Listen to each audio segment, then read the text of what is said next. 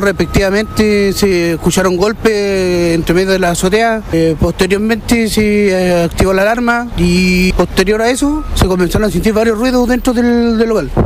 Por lo cual se procedió a revisar como es normal. Dentro de eso se escucharon como cinco o seis individuos dentro del de la farmacia.